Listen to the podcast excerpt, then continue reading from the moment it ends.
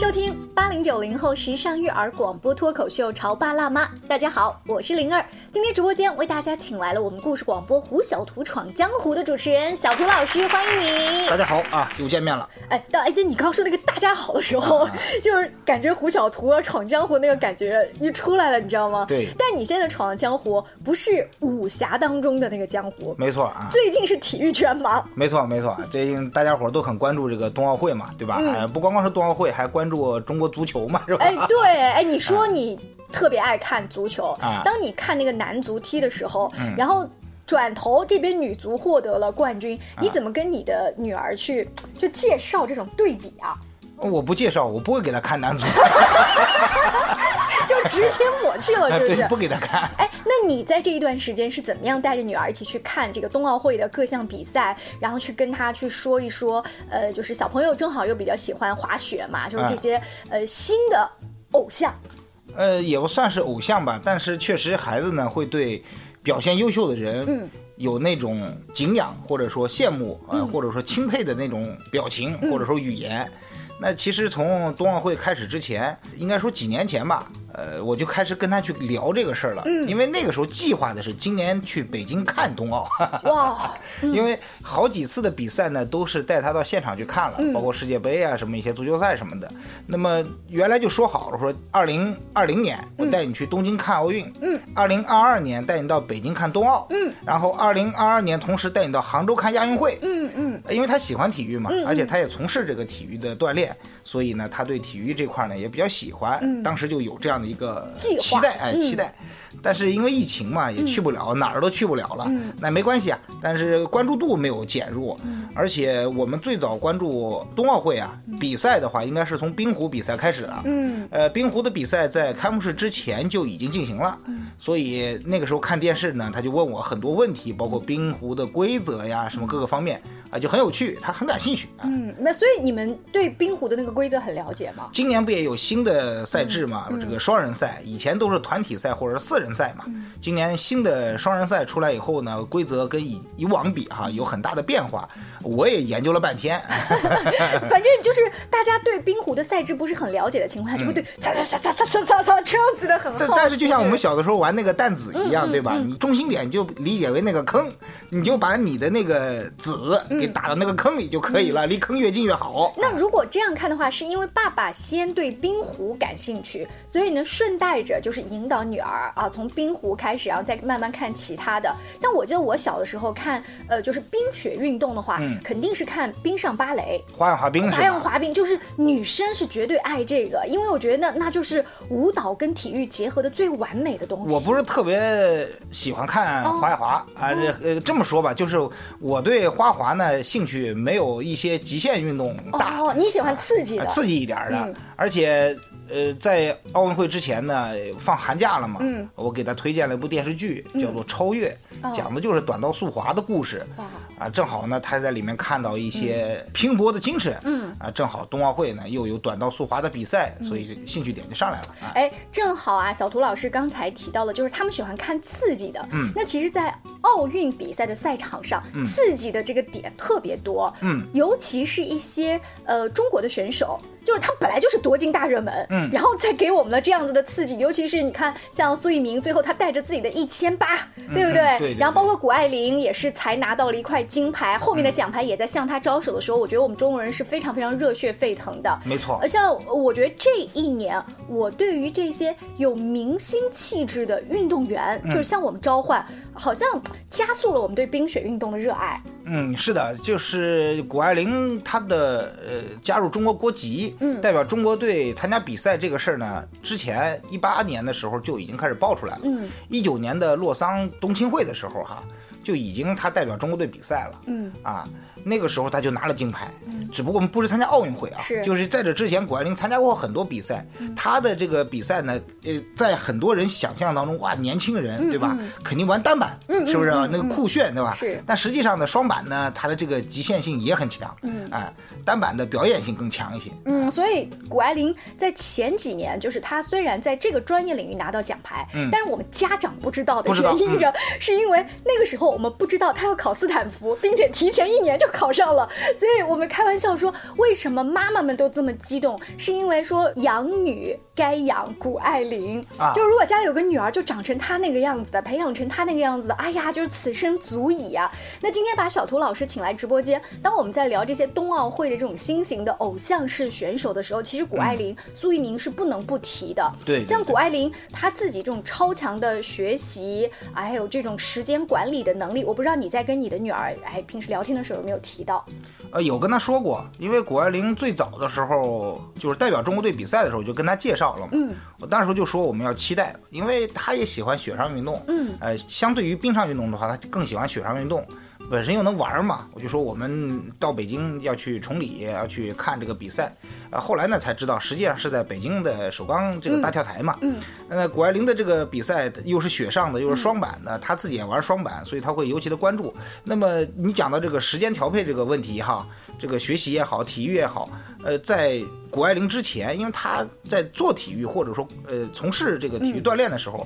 我就在跟她讲了，本身学习是一方面，体育锻炼是一方面，这两者之间就得要兼顾到，就得要放弃一些其他的游戏，放弃其他东西，就得要付出比别人更多的努力。这一点他是清楚的，孩子是了解的。嗯嗯嗯，呃，包括谷爱凌在他众多的采访当中，都说她除了时间呐管理做的特别好，她的妈妈经常跟她讲要睡足十个小时。嗯，就睡足十个小时。我们现在如果看一下，像谷爱凌，她是一个当时是高中生嘛。嗯。那么，呃，在初高中生学业压力这么大的情况下，如果他要睡十个小时，也就是晚上得几点钟睡觉？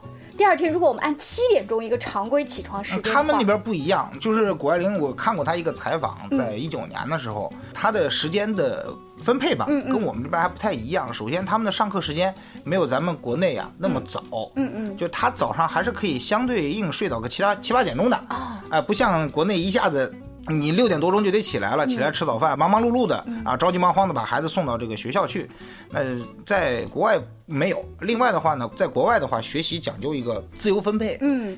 他可能一个目标制，嗯，就是作业也确实很多，上课也很紧张。但是你只要达到这个目标的话，他的课业就是他的作业，嗯，就是你会发现啊，其实国内的话，很多小孩时间大部分费在了做作业上，就是重复练习啊，重复练习啊，就是举一反三，重复练习。那么我看了他的这个采访之后的话，我会发现他们的学习状态对于某个问题的研究啊，可能不像我们这边那么的猛，嗯嗯。啊，难怪他妈妈要每一年把他带回海淀区学。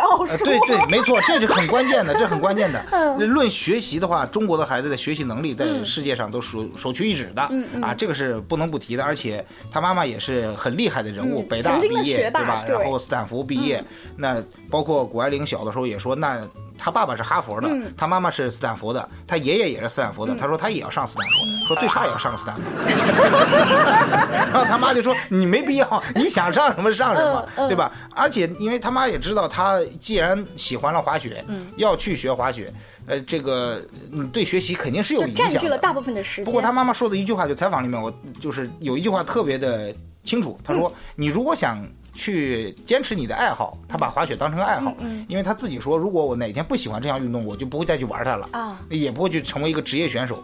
首先你是爱好，那你爱好的话，前提就是你要掌握学习。他妈妈要说提出一个词儿叫做终身学习，持续学习。你你说的掌握学习，他妈妈的意思是什么？是就是数理化的那种学习吗？还是说去学滑雪这件事儿？课本的学习啊，课本的文化课的学习，就是你要持续不断的去学习，你要用一切时间去学习。在这样的一个基础上，就是他其实是定了目标的。哎，这也有点像我们认识的一些体育老师或者是教练，他说我收的小队员啊，学习成绩不能低于，比如说呃什么 A 减呐，或者是 B 加呀，不是我们以前以为的说哦，你学习不好你就来搞体育，不是这样的。现在很多教练说，如果你这个学期你达不到八十分，你根本就不要进我的球队。嗯，是的啊，对不对？所以他的妈妈也是给他提出了这样。对，是的，我看了采访的话是这样的，就是他提出一个目标，你得达到什么样一个状态，我才会继续的让你。你去做你的爱好，如果因为你的爱好影响了你这个学习，那么可能我就不会让你再去做了。嗯，这个也是会提出来过的，就是没有我们想象当中说哇一下子这个天才就诞生了，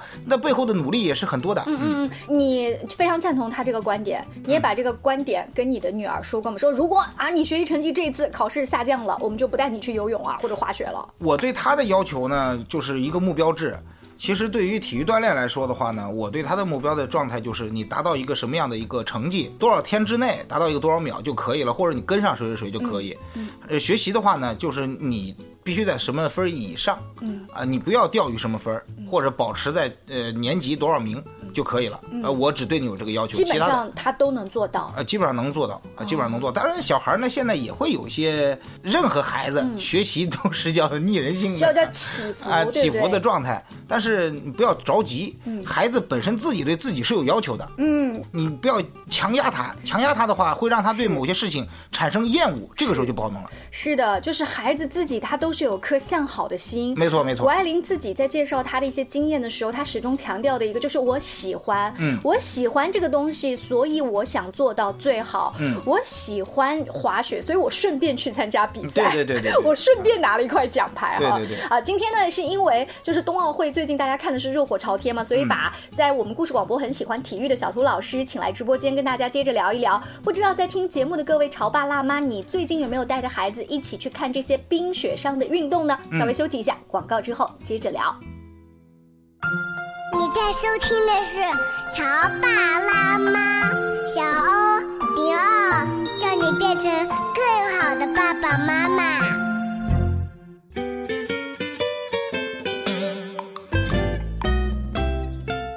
广告之后，欢迎您继续回来。今天在直播间里面，我们请来了故事广播《胡小图闯江湖》的这个掌门人啊，小图老师。因为他自己，呃，你以前是喜欢踢足球，对，踢足球、打篮球、呃，还有游泳、游泳，然后嗯这个滑雪也玩嗯啊爬山什么之类的啊啊对对对，基本上体育项目。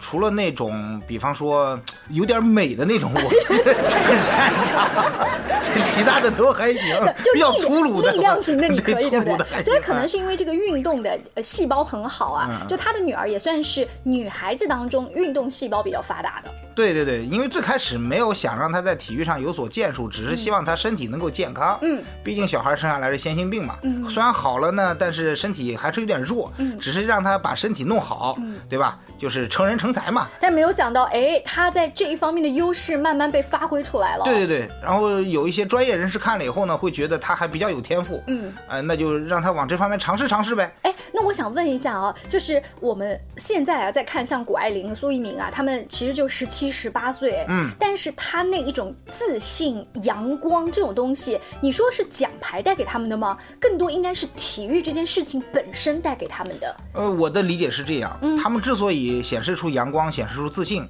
是因为他们在做他们喜欢做的事情，而且做成了。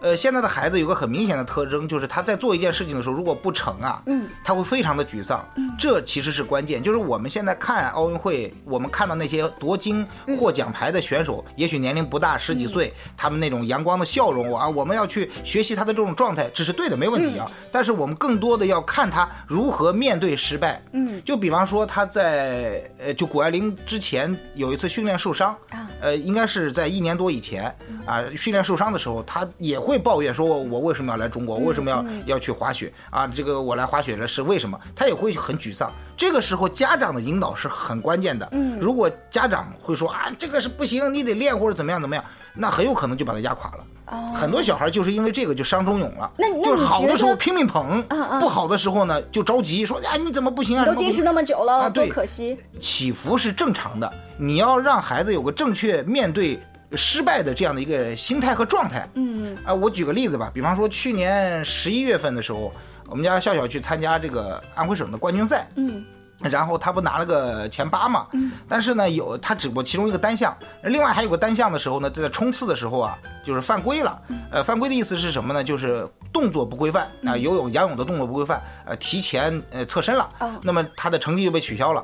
取消了之后的话呢，就非常的难过，然后哭，很多人劝都劝不过来。就是他面对失败的时候，他没有经历过。嗯后来我跟他聊嘛，第一他觉得很丢人，第二呢，他觉得他的努力啊没有得到这种应有的结果，他觉得很懊恼，他对自己非常的这个这个否定失望失望，哎，这么理解。后来包括他的呃外婆也在也劝，但是老人家的劝是怎么劝呢？最多就是没事没事，哎呀，这个这个很正常，对吧？表现已经很好了，或者什么。那我的状态是什么呢？比如说行，那你先哭，哭完以后的话呢，好，你告诉我你哪里做的不到。就好比说考试考没考成功，你这道题做错了，不要随意的去批评孩子说你连这题都不会做呀，对吧？我们先说这道题，你觉得哪里做的不对？为什么做的不对？老师有没有讲？然后把他带到这个环境当中去，让他去对看电影复盘一下，啊，就像复盘一下，他再自己回忆一下，哦，他就会说，哦，那我提前转身了。那提前转身的那这个是不是你的失误呢？是的，我说这个失误是什么原因呢？你来就是你让他找理由嘛，孩子也会找理由。他告诉我的原因是什么呢？他说我平时训练的时候，我看到这根线以后划三下，我就可以转身碰壁了，嗯，呃触壁了，对吧？那我告诉他，呃从。这个实际比赛当中来看，你过了这条指示线以后，滑三下你还不够，为什么不够呢？因为你的体能不够了。因为你在比赛，你训练的时候不紧张，你比赛的时候紧张，体能消耗的大，可能你就要滑四下，滑五下。哎，这就是经验，其实啊，就是你把它复盘一下嘛。很多的家长呢，只会指责，或者只会简单的鼓励，或者说大而化之的鼓励，叫水词儿的鼓励，对吧？你你不剖析到问题的实质是没有用的，就好比说那个我看那个采访谷爱凌的妈妈，她受伤以后，她怎么去安慰她的？她说为什么你会受伤？因为你追求的难度高，这个动作的难度大。为什么你会追求这个大难度？因为你要在世界杯上拿金牌，是你自己选择了一个高的目标，你要为这个高的目标付出你的这个努力，那这个努力就有可能导致这个受伤。这是不可避免的。如果你运气好，对吧？或者你什么都做得很好，你不受伤，那是 OK 的，没问题。但谁能保证不受伤呢？是。所以说，面对受伤的时候，不要害怕。那每个人都有可能受伤，那我们再把这个东西分析出来，以后不受伤不就可以了吗？呃，我觉得小图刚才在说自己家女儿的例子，或者是谷爱凌她妈妈的那段采访的时候，这是两个不同的伤，一个就是心理上的，对不对？她只是表面的流泪，还有一个就是真的咔嚓咔嚓。就是可能骨头都断了哈，我不知道你做爸爸的，你看到那一刻的那种心，反正做妈妈的，我那个心的就是真真不练了行不行？就谷爱凌的妈妈，包括苏一鸣的妈妈，你说在采访这些妈妈的时候，他们看着自己的孩子那么多次哈，要要要打这些固定啊，嗯。能不心疼吗？但是我记得苏一鸣的妈妈说过，我从来从来没有说过儿子咱们放弃吧，就是这样的话，就我只是同理他的辛苦跟不容易，但是我陪着你，咱们不放弃。嗯，就这些放弃的话，如果从爸爸妈妈的嘴里都先说出来的话，那你想孩子干嘛？他还干嘛还努力呢？嗯，其实放弃的话呢，我曾经说过，我也说过。我说，那如果放弃，你要想好，嗯，就是你不想练了，那有可能是一时的，对吧？嗯，这个时候呢，呃，我的观点是这样，我就是我不很强硬的去噎他，嗯，我说，那你为什么要放弃？你告诉我理由，你给我个理由，你放弃个理由，或者我受伤了，累，别人也累，也有辛苦，那你这不是最关键的，因为大概我知道他是怎么想的，嗯，比方说他这个，就你其实是在套路他，对对，你也不讲，我大概知道他怎么想，比方说他怕丢人，嗯，他比方说跟不上那些大孩子，嗯，跟不上那些表现好的孩子，对吧？他他就不想去了，怕丢人。我说那这样的话呢，那这个东西，那你一咬牙坚持住嘛。我说你在跟自己比嘛。对吧？就是劝呢，有不同的劝法，但首先自己家孩子自己家长了解，真的是这样，你得了解他，你得。掌握他的套路，掌握他的思路。其实掌握套路和思路，它有一个潜在的这个心理学的背景，就是什么呢？我先同理他。对，我知道你刚才的那一刻是因为觉得自己没有做好，很懊恼，或者说我觉得很丢脸。可能有的时候奶奶和外婆在旁边就会说：“这有什么好丢脸的？”可是我 真的觉得就很丢脸。如果你那一刻不能同理他的话，你后面讲的所有的大道理或者安慰他的话。